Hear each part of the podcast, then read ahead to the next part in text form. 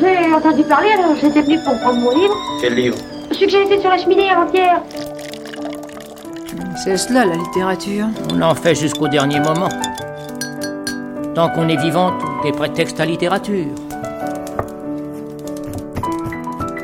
C'est un bon livre. Je demande à Patricia oui ou non. Et après, Les critiques littéraires sont des cactus qui vivent de leur piquant, parmi les vautours qui vivent de leurs plumes. Bienvenue dans ma bibliothèque. Aujourd'hui, il sera question de vers de terre, de jeunes gens ambitieux et d'une révolution verte. Je vous présente Humus, un roman de Gaspard Koenig, publié aux éditions de l'Observatoire. Le roman fait partie de la rentrée littéraire 2023 et Gaspard Koenig a obtenu le prix Interallié et le prix Jean Giono pour ce livre. L'auteur est à la fois philosophe, romancier et homme politique. C'est la première œuvre de lui que je lis, mais il a publié de nombreux ouvrages, des essais, des romans. On peut par exemple citer Kidnapping, paru en 2016, qui évoquait l'histoire d'une babysitter roumaine embauchée par de riches Anglais. Dans Humus, nous sommes apparemment loin de ces thématiques, puisque l'un des sujets du roman, ce sont les vers de terre. Oui, vous m'avez bien entendu. Alors, j'ai moi-même été surprise de m'intéresser à un roman qui débute par un discours célébrant les vers de terre. Mais en fait, j'ai beaucoup apprécié la force de la machine romanesque créée par Gaspard Koenig. J'ai aimé en particulier ces deux personnages principaux. Dans son roman, il campe deux jeunes gens d'une vingtaine d'années qui se rencontrent dans une grande école, AgroParisTech. Ils suivent les mêmes études, mais tous les opposent en apparence. Arthur est issu d'un milieu bourgeois, il est fils d'avocat, il adore discourir, argumenter en se servant de son incroyable culture. Et il se lie d'amitié avec le beau Kevin, un grand blond séduisant, aussi taiseux qu'Arthur est bavard. Et euh, ce n'est pas seulement leur caractère qui les oppose, hein, puisque euh, leur milieu social, lui aussi, est absolument différent. Kevin, lui, euh, vient d'un milieu extrêmement populaire. Les deux jeunes gens se rencontrent à une conférence sur le ver de terre, où un chercheur les présente comme l'avenir de la planète. Qu'est-ce que l'homme? s'exclama Marcel Combe, que plus rien ne pouvait arrêter. Étymologiquement, rien d'autre que l'humus. Voilà pourquoi c'est l'humus qui sauvera l'homme. Une salve d'applaudissements ennuyés salua cette dernière phrase. Arthur claqua énergiquement dans ses mains, Kevin aussi. Cette idée fait son chemin chez Arthur et Kevin. Le ver de terre permet de recycler nombre de déchets. Chacun va alors exploiter l'idée à sa manière. Arthur désire partir en Normandie, exploiter la ferme de son grand-père avec Anne, sa nouvelle petite amie. Il a des rêves d'agriculture sans pesticides, à l'aide des lombriques, et puis aussi de vie euh, en autosuffisance. Tandis que Kevin, lui, euh, décide de se lancer dans la commercialisation des vermicomposteurs. Alors, voici les projets de Kevin racontés à une punkette rencontrée sur euh, les quais de Seine. Face à elle, Kevin trouva le courage de dérouler tout son plan. Il ne regarda pas une seule fois son ami qui ne pipait mot.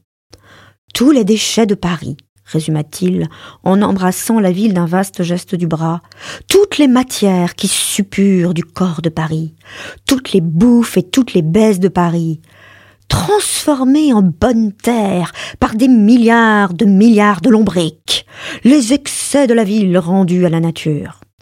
Kevin ne se reconnaissait pas. Il se laissait envahir par l'atmosphère du moment. Il était persuadé que tout serait facile. Il lui suffirait de se laisser porter, comme ces péniches qui glissaient entre les arches des ponts. Écoutez le Rastignac des quais de Seine, commenta finalement Arthur. Kevin ne sut qu'en penser. C'est super, mon pote, ajouta Arthur sans aucune ironie. Enfin soulagé, Kevin posa sa main sur celle d'Arthur. Il sentit sous sa paume des doigts osseux et velus. Vous êtes vraiment chelous tous les deux, conclut la punkette en reprenant son chemin titubant vers le pont royal. On voit avec la référence à Rastignac, le héros de Balzac, que l'auteur assume son héritage des grands romans d'apprentissage du XIXe siècle. On suit ces deux jeunes gens naïfs dont l'idéal se heurte à la réalité. Et il faut évoquer les talents d'ironie de l'auteur, qui décrit à merveille les velléités de retour à la terre d'un jeune bourgeois qui ne connaît rien en fait au travail agricole. Arthur récupère une vieille faux, qui ne coupe tout d'abord pas assez, puis bien trop, taillant dans la chair du pauvre apprenti paysan. Et puis, euh, la terre est ingrate et n'héberge finalement pas le moindre ver de terre, malgré les efforts d'Arthur. Quant à Kevin, il se heurte au désintérêt des financiers par rapport à son projet de vermicompostage jugé trop peu innovant. Mais c'est sans compter l'arrivée dans le jeu d'une redoutable jolie jeune fille rousse, riche héritière, qui a les bonnes relations et surtout un minimum de scrupules. On découvre avec horreur l'efficace et inhumaine Philippine, un véritable Machiavel en jupon. J'avoue d'ailleurs mettre un bémol à mon enthousiasme par rapport à la manière dont Gaspard Koenig décrit ses personnages féminins. Si Philippine a un côté très inquiétant, Anne, la petite amie d'Arthur, elle est carrément insupportable. Elle est ridiculisée euh, dans ses ardeurs fugaces de néo-rural et dans son goût du confort et du luxe aussi peu assumé. Alors, je n'ai rien contre le fait de camper des personnages peu sympathiques, mais le problème c'est que je trouve également dans le roman le passage suivant qui évoque euh, donc à ce moment-là l'aura séduisante de Kevin.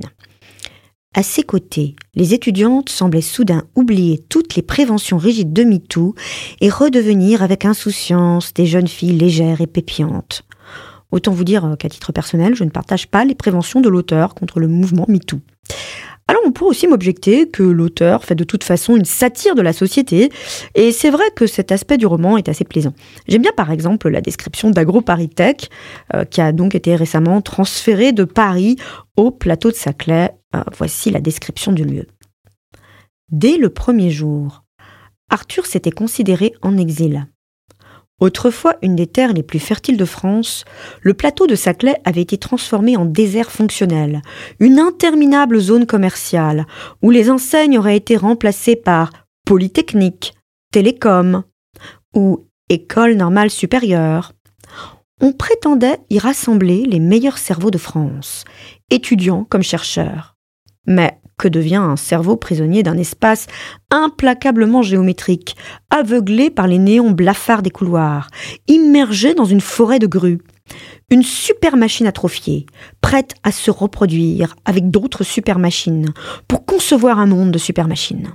Était-ce la mission que l'on fixait désormais aux futurs ingénieurs agronomes d'AgroParisTech apprendre les bons éléments de langage sur l'agriculture régénérative pour transformer en toute bonne conscience les fermes françaises en usines à viande couvertes de panneaux solaires.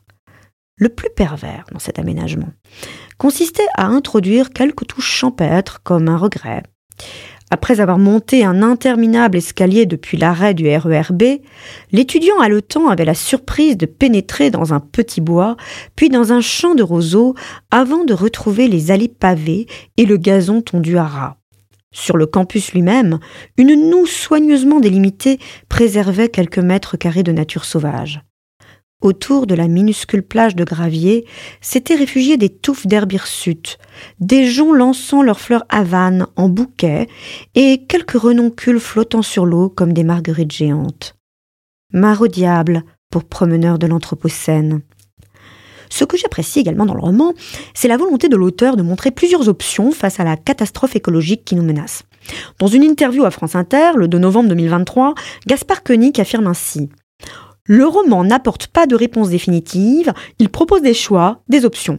Et l'auteur précise ensuite moi, je pense que c'est la génération des 25-40 ans qui est très touchée par le thème du livre, parce que finalement, ce sont des gens qui sont constamment en train d'hésiter, de voyager entre ces deux héros.